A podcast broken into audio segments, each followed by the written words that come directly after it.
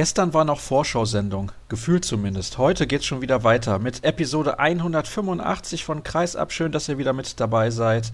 Wir freuen uns sehr auf die neue Spielzeit und ich hoffe, ihr habt reingehört in insgesamt sechs Vorschau-Sendungen. Ihr könnt das gerne immer noch tun. 18 Vereine habe ich besprochen mit 18 Kollegen und da gab es viele interessante Geschichten, viele Einblicke in die unterschiedlichen Mannschaften und auch ein paar sehr, sehr wilde Prognosen. Ich formuliere es mal so.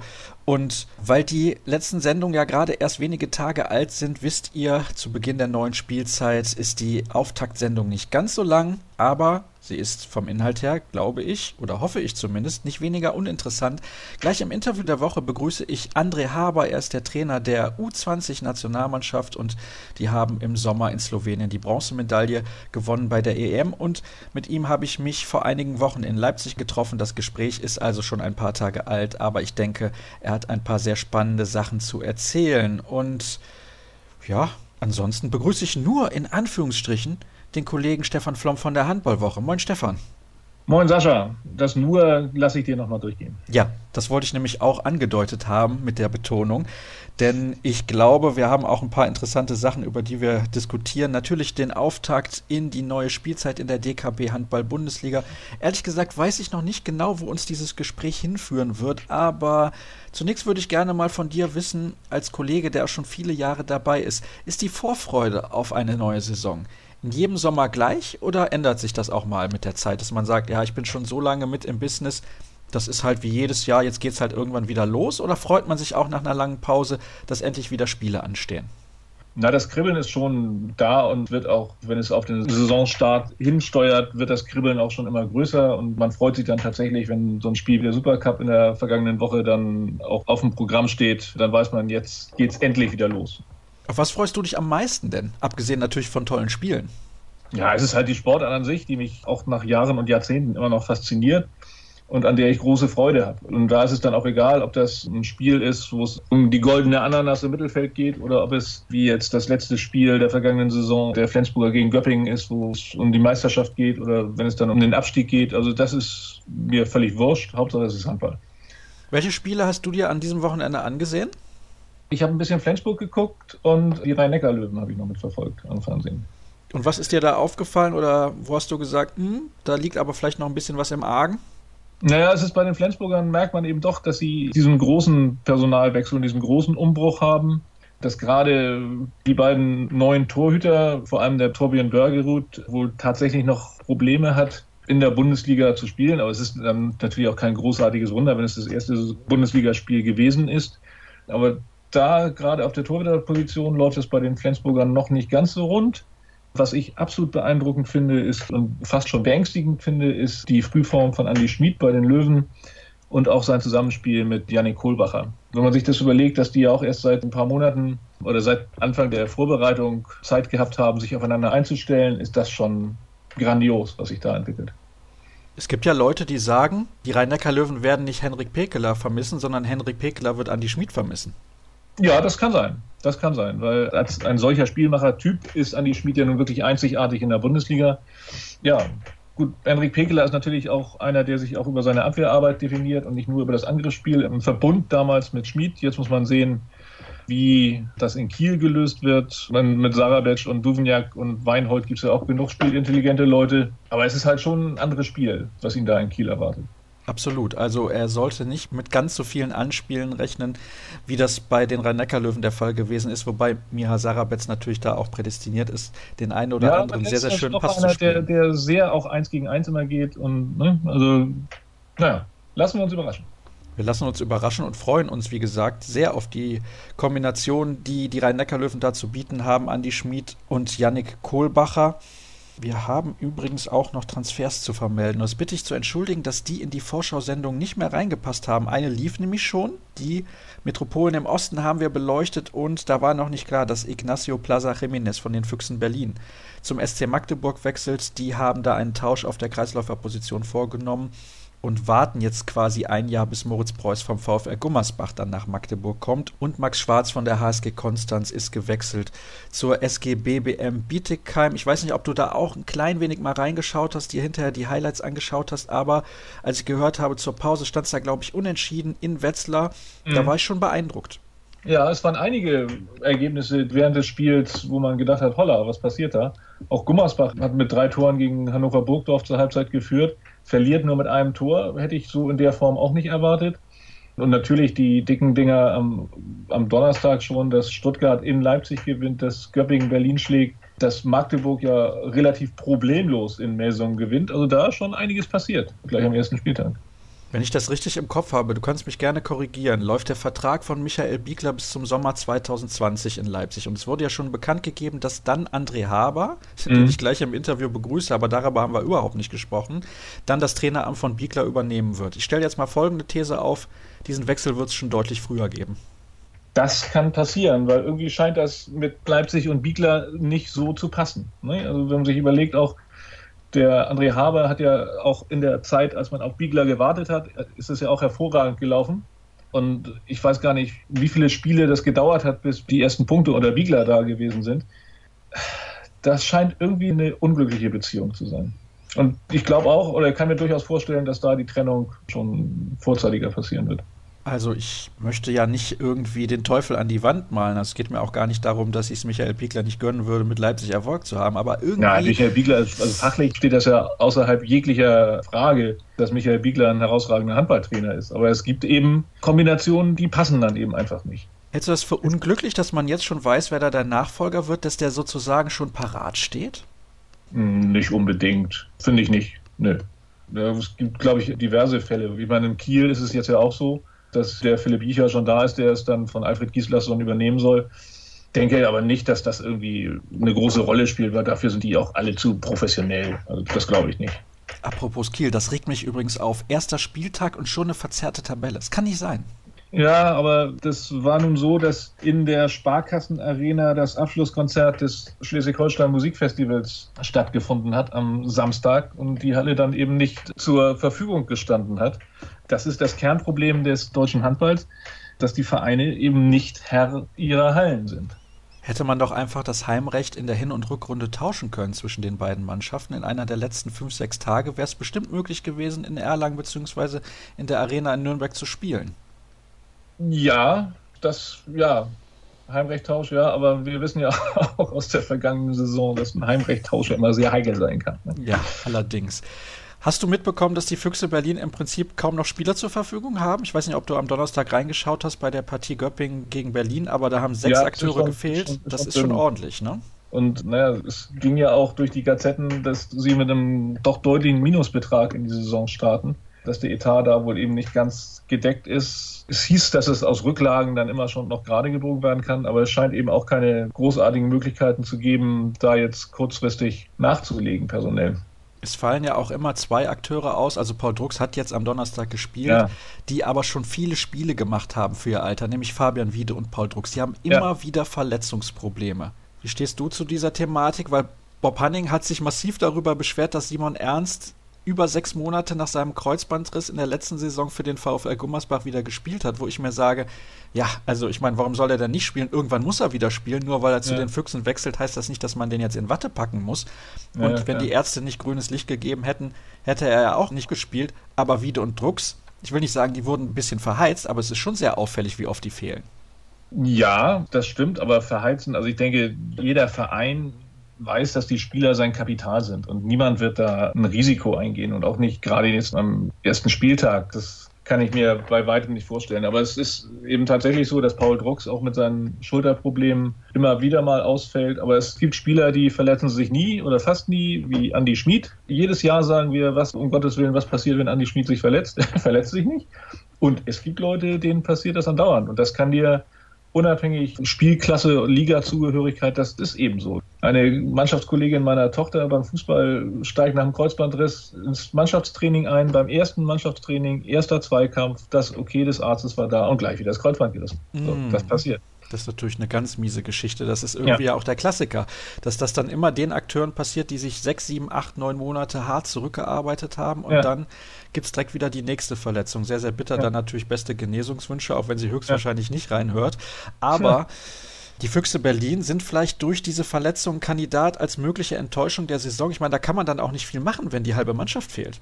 Nee, nee, das ist dann eben so. Ich meine, sie haben ja immer noch genug Potenzial, das darf man nicht vergessen.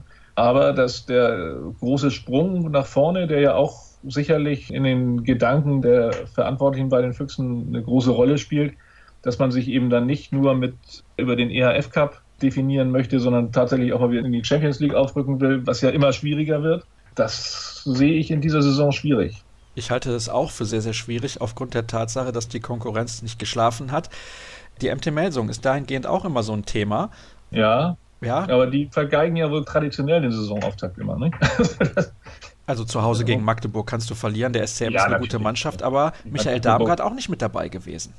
Ja, aber Magdeburg, muss ich sagen, überrascht mich dann, nein, überraschen ist das falsche Wort, beeindruckt mich doch sehr, mit welcher Konstanz und auch Ruhe da in dem Club gearbeitet wird.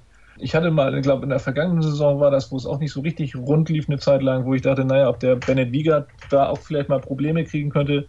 Aber der scheint da auch sehr gesettelt zu sein und das Vertrauen der Verantwortlichen zu genießen.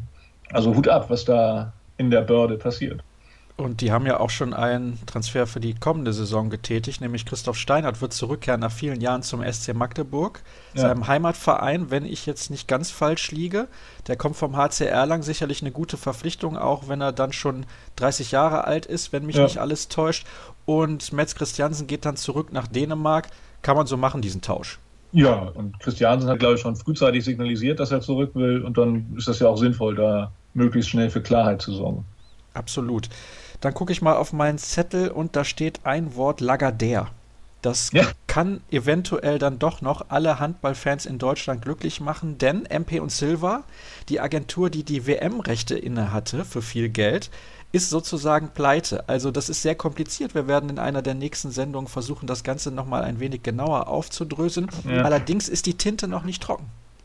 Nein, also so wie ich das verstanden habe, wird auch verhandelt, aber meine Erfahrung eigentlich aus der Vergangenheit ist, wenn die IHF sich aus dem Fenster lehnt und sagt, sie verhandeln mit denen, dann wird es diesen Abschluss auch geben. Ich glaube, das war bei MP und Silver war es genauso, dass da auch erst so eine Formulierung kam und dann hinterher der Vertragsabschluss.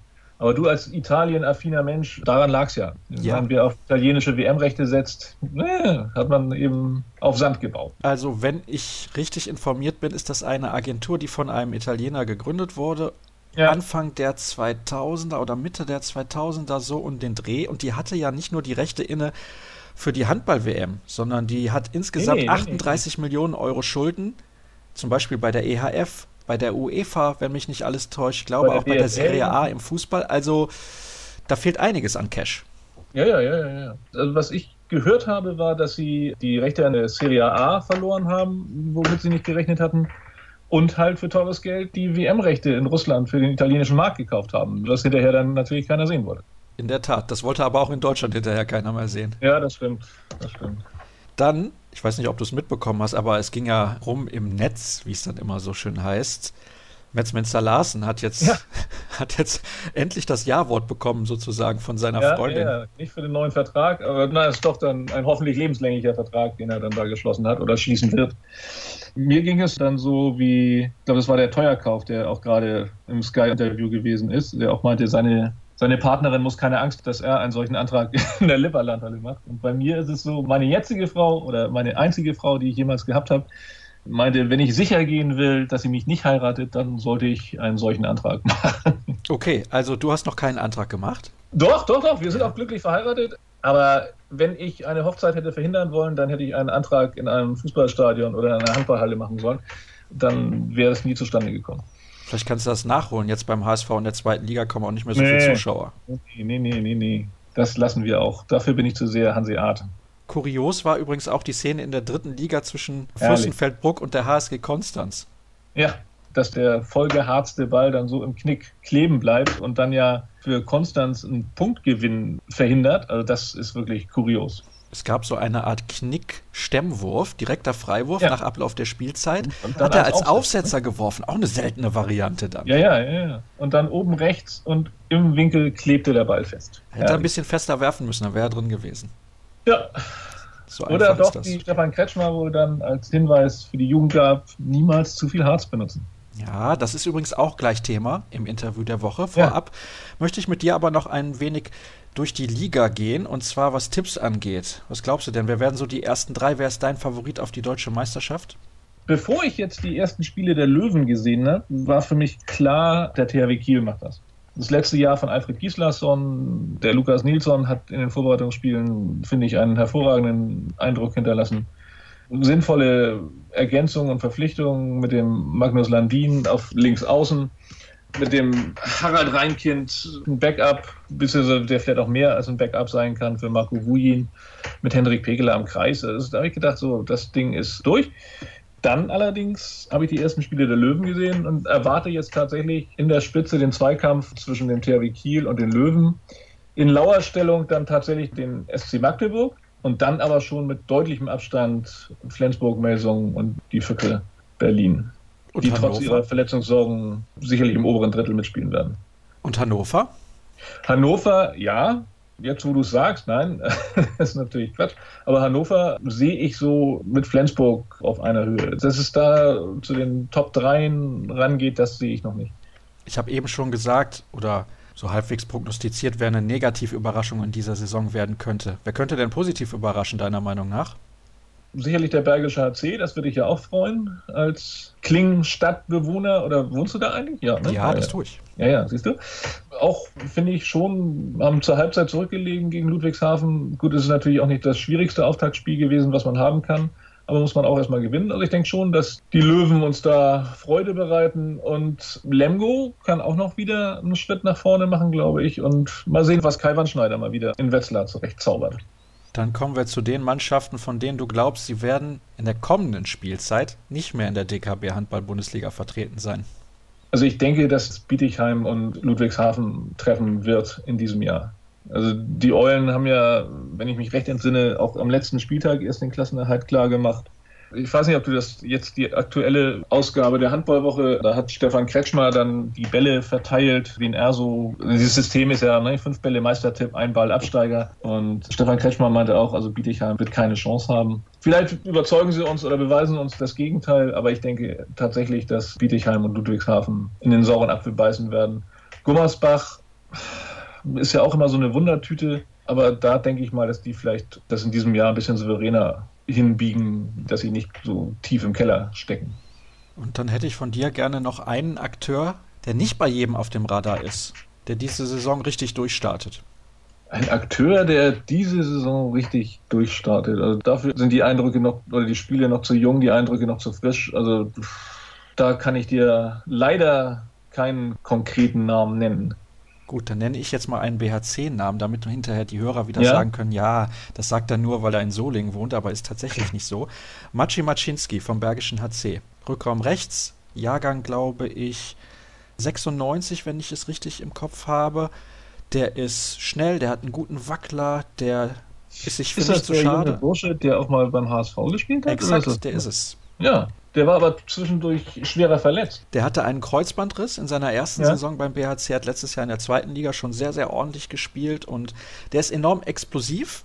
Ja. Das ist ja nie von Nachteil, sage ich mal. Also das Gegenteil von uns. ja. ja. Aber das ist übrigens ein Spieler ja auch, den Michael Biegler damals zum HSV geholt hat. Und ich glaube, er wird sehr bald auch zum ersten Mal für die polnische Nationalmannschaft spielen. Ich kann mir hm. nicht vorstellen, dass man dort lange über ihn hinwegsehen wird. Das ist so ein bisschen mein Tipp. Ich glaube, David ja. Schmidt, der von den Eulen Ludwigshafen zum TVB Stuttgart gewechselt ist, der könnte auch nochmal einen richtigen Sprung nach vorne machen. Also, ja. das sind so zwei Kandidaten, interessanterweise beide auf Rückraum rechts, auf die man ein Auge werfen sollte, zumindest ja. meiner Meinung nach. Also der Maczynski hat, glaube ich, in Hamburg hat er nicht ein Spiel gemacht, aber war mit sehr viel Vorschusslorbeeren da angereist und ja, wenn der sich tatsächlich in den letzten Jahren dann so entwickelt hat, kann man gespannt sein, was da passiert. Ganz kurz gehen wir noch in die zweite Liga, weil wir eben darüber gesprochen haben, dass ein Spiel in der ersten Liga nicht stattgefunden hat. Ein Spiel in der zweiten Liga hat auch nicht stattgefunden. Ausgerechnet ja. dein HSV. Was ist da los? Ja, das weiß ich gar nicht. Die sollten ja in Hamm spielen, glaube ich. Was da für Hallenprobleme gewesen sind, kann ich dir nicht sagen. Der HSV fängt jetzt am Freitag in Baling an und dann geht's gegen Ferndorf. Bin ich auch sehr gespannt drauf. Sie haben den Edwardson, diesen isländischen Nationaltorhüter verpflichtet und einen Rechtsaußen vom THW Kiel, der aber überwiegend beim TSV Altenholz gespielt hat, mit Zweitspielrecht. Da bin ich tatsächlich gespannt. Ich habe sie jetzt gesehen in Vorbereitungsspielen. Die jungen Leute, Live Tissier, Dominik Axmann, die können schon was, aber denen fehlen noch so 10, 12 Kilo. Und wenn die auf gestandene Zweitligaspieler treffen, das kann auch rasseln im Karton. Übrigens, vielleicht die beste oder interessanteste zweite Liga aller Zeiten ja. mit vielen ehemaligen. Erstligisten. Ja. Nordhorn, Essen, Lübecke, Coburg. Was haben wir dann noch? Wilhelmshaven, Große Waldstadt wieder mit dabei. Der TV da, Hüttenberg, genau. der HSV natürlich. Baling. Also, das wird richtig spannend. Vereine wie die, wie die Rhein-Vikings, wie Elf-Florenz, die ja auch große Ziele verfolgen. Also das ist schon tatsächlich. Man hatte ja schon gewitzelt, wenn jetzt der VW Gummersbach tatsächlich abgestiegen wäre, dann, ne? dann hat man Namen, die man so nicht auf der Reihe hat, dann in der Bundesliga und die großen Namen in der zweiten Liga. Und übrigens habe ich vergessen bei meiner Aufzählung, als ehemalige Erstligisten noch den TV Emstetten und Bayer Dormagen. Also da tummelt sich ordentlich ja. was in der zweiten ja, Handball-Bundesliga. Und man kann ja in dieser Saison alle Spiele bei Sport Deutschland TV genau. kostenfrei verfolgen. Auch eine tolle Sache. Das ist super. Man muss, also ich habe jetzt am Wochenende bin ich nicht dazu gekommen, da ein bisschen einzusteigen. Es sind ja wohl auch Qualitätsstandards festgelegt, die die Übertragung betreffen. Es gab ja Vereine, die haben es vorher schon gemacht. Da kam auch immer so ein bisschen so der Fan-Kommentar raus. Mal gucken, wie da so die Qualität dann tatsächlich sein wird. Aber ja. da freue ich mich eigentlich auch drauf.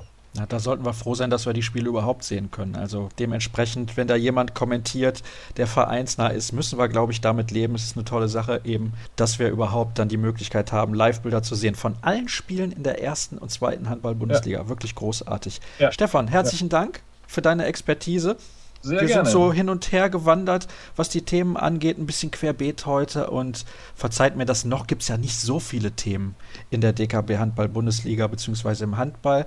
Das heißt aber nicht, dass diese Sendung schon zu Ende ist. Ich habe ja eben schon gesagt, es gibt jetzt noch ein Interview der Woche mit André Haber und ihr könnt nach wie vor gerne reinhören in unsere große Saisonvorschau. Sechs Sendungen, ich habe es eben auch schon erwähnt, gibt es da, die zur Verfügung stehen. Das war's dann, zumindest was den ersten Teil der heutigen Sendung angeht. Kurze Pause und dann gibt es das Interview der Woche.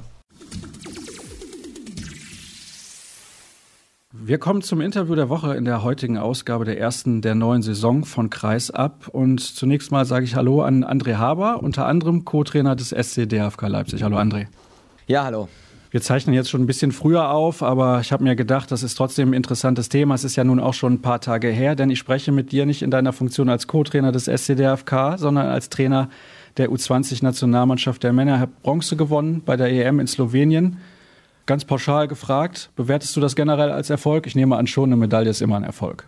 Ja, auf jeden Fall. Also das war ein, ein, tolles Erlebnis mit den Jungs. Ich glaube, dass die Jungs sich das auch unter der Konstellation, die wir vorgefunden haben und unter den Schwierigkeiten, die wir in der Vorbereitung hatten, mehr als verdient haben. Für mich war es sehr beeindruckend zu sehen, ja, wie schnell aus den Jungs dort eine Einheit geworden ist und wie viel man auch so mit mentaler Stärke in unserer Sportart noch erreichen kann. Ich glaube, darüber hat sich unsere Mannschaft sehr ausgezeichnet, über die mannschaftliche Geschlossenheit, über mit Sicherheit eine gute Abwehrarbeit und ja klar, war das für uns dann ein riesen, riesen Erfolg, die Bronzemedaille auch schön zu sehen und das spricht wieder für den mentalen Aspekt, wie die Jungs auch nach der halbfinalen Niederlage gegen die Franzosen dort den Schalter umlegen konnten und einfach zwei Tage später in der Lage waren, die bessere Mannschaft zu sein im Vergleich mit Portugal. Jetzt, wo du den mentalen Aspekt auch angesprochen hast, ihr habt in der Vorrunde viele enge Spiele gehabt, also da hättet ihr theoretisch auch ausscheiden können. Ja, mit Sicherheit. Also wir hatten insgesamt nur ein deutliches Spiel gegen, gegen die Serben, was dann natürlich auch mit einem Spielstand für uns auch einen mentalen Faktor hat und dann auch leistungstechnisch zu hoch ausgeht, einfach in dem Einzelspiel. Aber ansonsten hatten wir alles knappe Spiele. Also da waren mal fünf Tore plus gegen die Rumänen dabei, aber die beiden Unentschieden in der Vorrunde. Aber ich glaube, auch da ist die Mannschaft gewachsen, weil es uns in der Vorrunde zweimal passiert ist, dass wir das Spiel dann eigentlich in der 50. Minute im Griff hatten und es trotzdem noch unentschieden gespielt haben. Und gegen die Slowenen im ersten Hauptrundenspiel ist uns nicht mehr passiert. Da haben wir irgendwann in der zweiten Halbzeit die Führung übernommen und haben sie auch bei uns behalten. Und das war sehr schön zu sehen, dass die Jungs auch da über das Turnier gewachsen sind. Wer sich jetzt im Jugend- und Juniorenhandball nicht so auskennt, dem sei gesagt, die haben vier wichtige Spieler gefehlt. Vielleicht kannst du mal sagen, wie wichtig diese Spieler für dich und dein System waren. Waren das alles Stammspieler? Waren das Spieler vielleicht auch aus der zweiten Reihe? Ich weiß halt nur, zum Beispiel Sebastian Heimann von Frisch auf Göppingen ist sicherlich ein Spieler gewesen, den du oft eingesetzt hättest, wenn du ihn mit dabei gehabt hättest. Ja, es war natürlich eine schwierigere Ausgangslage, aber die Mannschaft ist damit sehr, sehr gut umgegangen. Also mir tut das persönlich sehr leid für die Jungs, die das Event verpasst haben, die auch der Mannschaft da nicht helfen konnten. Aber ja, jetzt zu sehr denen nachzutrauern, die, die wir nicht dabei hatten, das wäre auch respektlos gegenüber den Jungs, die das dann geschafft haben und die dann für Deutschland angetreten sind. Und die, die da waren, haben das sehr gut gemacht. Wir hatten mit der Mannschaft ohnehin ein bisschen Vorbereitungsprobleme. Wir hatten im April einen Lehrgang, der ja von zwölf Jungs aufgrund unterschiedlicher Sachen, Blessuren, Verletzungen, schulischer Verpflichtung etc. abgesagt werden musste, so dass wir da einen Lehrgang hatten, in dem wir sehr individuell gearbeitet haben, aber eben mannschaftlich nicht so weitergekommen sind. Jetzt ist ja gerade die Diskussion im Gange mit der Spielstrukturreform in der Jugendbundesliga. Also ich glaube, dass wir da wirklich sehr auf unsere Top-Talente und auf unsere Nationalspieler achten müssen, dass der Belastungsrahmen über die Saison einfach einer bleibt, der für die Jungs ableistbar ist und dass auch genügend Regenerationszeiten gegeben sind. Dafür gibt es ja jetzt einen Vorschlag von der Spielkommission und ja, ich glaube, dass wir darauf einfach achten müssen. Und ich weiß nicht, inwiefern jeder, der jetzt die EM verpasst hat, da in einem direkten Zusammenhang steht mit dem Thema, aber es ist auf jeden Fall eins, was beschäftigt. Und natürlich waren das Spieler, die dann mit Sebastian Heimann, mit Gregor Remke, mit Hannes Branche, auch der beide Vorbereitungsturniere bei uns mit dabei war, sich dann im zweiten sehr zeitig verletzt hat. Aber das waren Jungs, auf die haben wir natürlich auch gebaut nochmal an der Stelle umso schöner, dass die Jungs mit mannschaftlicher Geschlossenheit dann so ein tolles Ergebnis erzielen konnten. Wenn ich dich jetzt richtig verstanden habe, sagst du auch im Umkehrschluss, vielleicht ist es teilweise besser, auf Medaillen oder Titel zu verzichten, wenn wir die lange Perspektive des einzelnen Spielers betrachten. Beispielsweise Sebastian Heimann, wenn der jetzt mit Frisch auf Göppingen in der Bundesliga die Vorbereitung mitmachen kann, ist das in zwei, drei Jahren vielleicht die bessere Entscheidung gewesen. Kann man natürlich nicht konkret sagen, aber eventuell trägt es was dazu bei wir haben eine absolute Fürsorgepflicht gegenüber den Sportlern. Also wenn unsere Nationalspieler fit sind, natürlich wollen wir sie mit zum Turnier nehmen, weil sie in den elf Tagen und auch in der Vorbereitungsperiode auf ein Turnier, weil sie so viel lernen und so viel mitnehmen in so kurzer Zeit.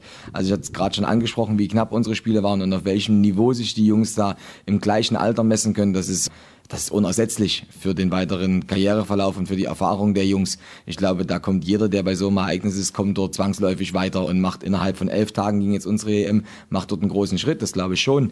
Aber gerade im Fall von Sebastian Heimann war es einfach so, dass der Junge dort nicht bei 100 Prozent war, aufgrund nochmal ähm, Vorkommnis in seinem Fuß. Und da aber auch an der Stelle, ja, ein Dankeschön an den Verein. Also dort hat man eine sehr offene und sehr gute Kommunikation und haben uns dann gemeinsam dafür entschieden, dass halt, was sie dann nicht mit zu dem Turnier kommt, weil es einfach in dem Fall keinen Sinn gemacht hat. Und die Fürsorgepflicht haben wir auf jeden Fall und der werden wir auch gerecht. Mir scheint sowieso, was dieses Thema angeht, dass man beim DHB und dem deutschen Handball auf dem richtigen Weg ist, dass man sagt, okay, wir achten noch mehr darauf, was mit den Spielern vielleicht in fünf, sechs, sieben Jahren ist, als das vielleicht noch in der Vergangenheit war. Ist das das, was du in deiner kurzen Zeit jetzt auch als DHB-Trainer wahrgenommen hast? Ja, das kann ich schlecht bewerten, was jetzt dann in der Vergangenheit war. Mir ist wichtig, dass wir in einen regelmäßigen Austausch kommen. Oder uns ist das wichtig mit den Heimtrainern, weil die Jungs sind also die meiste Zeit in ihren Heimvereinen. Von daher pflegen wir dort einfach einen guten und einen intensiven Kontakt und sagen natürlich, was ist uns aufgefallen, wo sehen wir die nächsten Entwicklungsschritte. Wir können die Jungs über eine Datenbank verfolgen, da wo wir einfach sehen, was sind Trainingsinhalte, wie ist die Trainingsbelastung und können dann ja auch darüber sprechen. Also das ist ein ganz wichtiges Tool für uns. Wir machen es auch nach jedem Lehrgang so und auch jetzt nach der EM, dass mein Trainerkollege Klaus-Dieter Petersen und ich die Heimtrainer anrufen und dort auch in einen Austausch gehen, was ist uns aufgefallen, wo sind die nächsten Entwicklungsschritte, was war besonders gut. Also das ist uns total wichtig an der Stelle. Und es ist generell so, dass wir natürlich zwei Ziele verfolgen, zwei große. Also das eine ist, der mannschaftliche Erfolg, das wollen wir schon. Also da wollen wir schon mit den Jungs erfolgreich sein. Und auf der anderen Seite ist es aber natürlich so, und das ist noch der größere Rahmen, dass wir Jungs einfach für die A-Nationalmannschaft entwickeln wollen. Und da gehören halt individuelle Entscheidungen dazu. Und da gehört natürlich aber auch eine regelmäßige Zugehörigkeit bei uns bei den Verbandsmaßnahmen dazu. Nun ist es ja auch so, es war dein erstes Turnier als Cheftrainer im Jugendbereich beim DHB. Welche Erfahrung war das eigentlich für dich persönlich? Ist das so gelaufen, wie du dir das vorgestellt hast, auch von den Trainingsmöglichkeiten, die man zwischendurch hat, von der Gegneranalyse dann vor den Spielen und so weiter? Wie hast du das gemacht? Was war das für eine Erfahrung für dich selbst? Das ist natürlich ein Handwerk, ja, was, also was mir jetzt schon bekannt ist, nicht in der, in der Konstellation ganz genau, weil das Besondere an dieser, an dieser EM ist die Intensität, mit der ja, dort die ganze Vorbereitung und in welchem zeitlich komprimierten Rahmen das alles stattfindet. Also es war ja so, wir hatten sieben Spiele in elf Tagen. Das ist enorm. Wir sind natürlich gut vorbereitet hingefahren.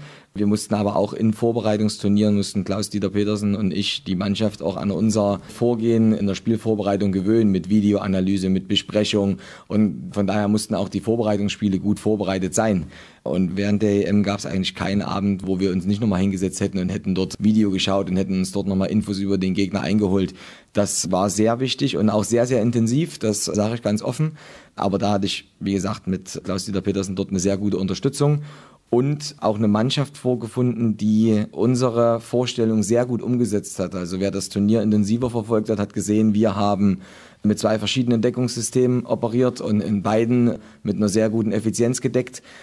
Wir haben im Angriff als eine der Mannschaften oder als vielleicht die Mannschaft, die es am häufigsten benutzt hat, das Mittel des siebten Feldspielers genutzt. Das bedarf einer hohen Aufnahmefähigkeit durch die Mannschaft und die war gegeben und das war mit Sicherheit auch ein Schlüssel dafür, dass wir dann so ein Spiel wie gegen die Slowenen gewinnen konnten. Da bin ich sehr glücklich drüber. Ja, die Slowenen sind am Ende Europameister geworden gegen Frankreich, die euch einigermaßen im Griff hatten, kann man schon so sagen, in diesem Halbfinale. Also Frankreich hat sich da verdient durchgesetzt. Ja, das sage ich auch, das habe ich gleich danach gesagt. Das ist so, die Franzosen waren in dem Spiel besser. Ich glaube schon, dass wir sie in Einzelspielen kriegen können. Das haben wir im Halbfinale nicht geschafft. Wir hatten ein Turnierspiel in der Vorbereitung in Kloten in der Schweiz, wo wir unentschieden gegen die Franzosen gespielt hätten, äh, haben. Von daher ja, ist gegen die Mannschaft auch was möglich, aber in dem Halbfinale waren sie besser. Da haben wir natürlich auch nicht unsere beste Turnierleistung gezeigt. Allerdings ist das stark davon abhängig, was der Gegner zulässt. Das ist uns auch bewusst. An der Stelle nochmal, ich fand es halt beeindruckend, wie die Mannschaft dann danach damit umgegangen ist. Also natürlich setzt auch im Spiel, wenn man mit sieben Toren hinten liegt, setzt so ein Prozess ein. Also da beginnt vielleicht schon ein Verarbeitungsprozess, ohne dass wir von der Leistung oder vom Einsatz oder von der kämpferischen Einstellung auch nur einen Prozentpunkt verlieren. Aber es stellt sich natürlich schon das Gefühl ein, es könnte passieren, dass das heute hier zu Ende geht für uns, der Traum von einem Finalspiel. Und wie die Jungs dann danach umgegangen sind, wir haben uns dann an demselben Abend noch zusammengesetzt, haben uns die zweite Halbzeit vom zweiten Halbfinale angeguckt und ja, sind dann mit Sicherheit immer noch enttäuscht in die Betten, aber schon mit ein Stückchen Vorfreude, das ist dann langsam gewachsen und gediehen, mit ein bisschen Vorfreude darauf, was am Sonntag dann noch auf uns gewartet hat. Und wenn man weiß, welches Turnier Portugal gespielt hat in Slowenien, muss man auch da sagen, nochmal Hut ab. Bronzemedaille auf jeden Fall ein Erfolg. Du hast eben gesagt, das war sehr beeindruckend, was deine Mannschaft dann noch gespielt hat im Spiel um Platz drei. Beeindruckend fand ich übrigens auch die Defensivleistung der Franzosen im 6 gegen 6 also es war sehr schwer für euch da im Positionsangriff Torchancen zu erspielen. Ja, es war so, dass wir uns gegen die Franzosen vorgenommen haben, sie gleich mit 7 gegen 6 zu konfrontieren. Natürlich wohl wissend, dass sie das vorbereiten. Also das war uns schon klar, dass sie uns in den vorherigen Spielen gesehen haben und gesehen haben, was uns dort auch mit ausgezeichnet hat oder was uns nicht ausgezeichnet ist das falsche Wort, aber was uns dort wirklich gut geholfen hat. Und das war halt 7 gegen 6. Wir haben gleich so gegen sie angefangen, da sind sie in ihrer 5-1-Abwehrformation geblieben, haben nur einen Personentausch vorgenommen, Kilian Wilmino von der Mitteposition weggenommen. Und ja, da, da steht's und fällt's natürlich mit den Erfolgserlebnissen. Und die hatten wir halt in den ersten zehn Minuten nicht so häufig, dass wir dort genügend Sicherheit gewinnen konnten, beziehungsweise die Franzosen auch ein bisschen verunsichern konnten. Dann mussten wir logischerweise im 6 gegen 6 ran, hatten das aber auch, vielleicht ein ganz interessanter Punkt, hatten das natürlich auch ganz klar vorbereitet. Also es war nie der Plan, dass wir über 60 Minuten 7 gegen 6 spielen. Natürlich, wenn uns das besonders gut gelungen wäre, hätten wir das getan, aber wir haben genauso gut auch 6 gegen 6 vorbereitet im Training und auch in der Videovorbereitung. Ich glaube schon, dass wir dort auch gute Lösungen gefunden haben gerade auch in der Vorrunde, muss man sagen, und das war dann im Frankreich-Spiel nochmal ein bisschen so eine Wiederkehr, war es auch so, dass wir uns bei guten Chancen nicht immer belohnt haben und dort nicht gnadenlos genug waren im Abschluss. Und das macht es natürlich gegen so eine Abwehr dann nochmal schwerer, wenn man schon sich gute Chancen erarbeitet und dort aber zwei, drei zu viel liegen lässt, dann macht es den nächsten Angriff umso schwerer, um wieder anzugreifen gegen so eine Abwehrformation, die die Franzosen natürlich gut spielen, keine Frage. Ist das so ein bisschen so ein Leipziger Fable, dieses 7 gegen 6? Das scheint ja hier relativ in Mode zu sein. Christian Prokop hat das viel gespielt. Du hast das auch gespielt, als du hier dann kurze Zeit Cheftrainer warst. Er hat das in der Nationalmannschaft auch häufig gespielt. Du hast das jetzt mit den Junioren dann gespielt bei der Europameisterschaft. Ich weiß nicht, ob ich das gut finden soll, dieses 7 gegen 6. Es gibt natürlich ganz viele neue Lösungen dann auch für den Angriff. Aber irgendwie bin ich da Traditionalist. Ich weiß es nicht. Du lächelst auch schon ein bisschen. Ja, also ich sag's mal ganz, ganz einfach, aber ich meine es ernst das Sportspiel Handball hat halt zwei Ziele. Das eine ist, den Ball ins Tor zu werfen, das andere ist, sein eigenes Tor zu beschützen. Und mir ist es ja zum Schluss völlig egal als Trainer, wie wir das tun, wie wir Tore erzielen oder wer die für uns erzielt. Wichtig ist, dass wir einfach dort eine gute Effizienz spielen und da ist 7 gegen 6 einfach ein taktisches Mittel dazu, wo wir einer mehr sind, wo wir keine Überzahl mehr kreieren müssen, sondern wir müssen sie nur noch finden und das, das haben wir einfach ganz bewusst aufgenommen, weil ich finde es halt auch sträflich aus meiner Sicht, wenn wir das schon spielen können und wenn wir das vorbereitet haben. Und dann wird wir es nicht nutzen in so einen Momenten, wo wir einfach mal im 6 gegen 6 nicht gut genug angreifen. Also wir haben es mit der Mannschaft dann auch so besprochen, dass wir regelrecht gesagt haben, wir machen es ein bisschen nach reiner Mathematik. Also wenn wir drei Angriffe in Folge kein Tor gemacht haben im 6 gegen 6, egal warum, dann gehen wir einfach auf 7 gegen 6 und schauen, ob wir dort nicht eins machen können. Weil wir über Vorbereitungsturniere und auch im Turnierverlauf dann in der Vorrunde einfach schon gut angegriffen haben im 7 gegen 6. Das hat jetzt keine direkte Verbindung zu irgendeinem Leipziger Fabel oder so. Das glaube ich da nicht. Ich mag auch total gern 6 gegen 6 angreifen, aber es ist einfach eine Hilfe für die Mannschaft in dem Moment gewesen, die die Mannschaft sehr gut gespielt hat und deswegen haben wir es auch benutzt. Ich möchte nochmal zurückkommen zu den Franzosen. Dieser Jahrgang der Franzosen hat die beiden Titel davor gewonnen, ist diesmal im Finale gewesen. Die gelten als Creme de la Creme in diesem Nachwuchsjahrgang und die spielen einen sehr, sehr ansehnlichen Handball. Die sind athletisch, die sind technisch gut. Wie weit ist der deutsche Nachwuchs denn vom französischen Nachwuchs entfernt, wenn man auch sieht, dass der deutsche Nachwuchs in den letzten Jahren ja auch nicht die schlechtesten Ergebnisse eingefahren hat? Also der deutsche Nachwuchs kann auch sehr, sehr gut Handball spielen, aber alle schwärmen so sehr von den Franzosen. Was machen die besser? Haben die andere Möglichkeiten? Haben wir zuletzt in der Sendung ja auch schon häufiger drüber gesprochen. Dominik Klein hat gesagt, dass da auch der Staat Frankreich sehr viel Geld investiert. Wie sieht es da aus im Vergleich deiner Meinung nach? Also ich glaube, wir generell, ob die Heimvereine, ob der Verband, wir investieren auch sehr, sehr viel für unsere Jungs, um einfach eine gute Ausbildung möglich zu machen. Ich sehe die Ergebnisse mit Frankreich schon so, dass wir dort oftmals uns auch auf Augenhöhe bewegen. Also ich glaube, bei der letzten Junioren-WM, der Jahrgang drüber, das war, glaube ich, ein Tor im Spiel um Platz drei, was dann zwischen Frankreich und Deutschland entschieden hat. Also das sind, das sind für mich Nuancen. Ich habe die Franzosen gesehen vor zwei Jahren, dieselbe Mannschaft. Da haben wir im Halbfinale irgendwann mit neun Toren geführt. Die Franzosen haben es noch gewonnen nach Verlängerung. Das war damals ein schwerer Niederschlag, dass wir das aus der Hand gegeben haben. Aber ja, da da hat man sie auch ganz klar am Rande einer Niederlage und es ist uns damals leider nicht gelungen. Ich glaube, was die Franzosen ausmacht, und da bin ich wieder bei der Mentalitätsschiene, die möchte ich nicht überstrapazieren, aber es ist mir bei ihnen aufgefallen. Sie spielen schon permanent, als wenn sie mit drei Toren führen, so wirkt es auf jeden Fall. Also sie spielen mit, mit viel Sicherheit, mit viel positiver ja, Überzeugung oder Körpersprache füreinander. Das finde ich schon. Das hat, das muss man ganz ehrlich sagen, das hat in dem Finalspiel gegen die Slowenen etwas gebröckelt. Das hat aber auch dadurch gebröckelt, denke ich, dass dort eine einmalige Kulisse war für ein Juniorenspiel, also 5000 Zuschauer, die aufgrund ihrer Mentalität auch eine unglaubliche Stimmung entfacht haben. Da ist es für jede Mannschaft schwer und wer weiß, ob eine andere Mannschaft als Frankreich dort überhaupt 20 Minuten vor Ende noch geführt hätte. Das weiß ich nicht, aber auf jeden Fall haben die Franzosen natürlich eine Mannschaft, die sich viel über Individualität, viel über Kleingruppe und jetzt weniger vielleicht über Auslösehandlung, über ein großes taktisches Konzept oder ein breites taktisches Konzept auszeichnet.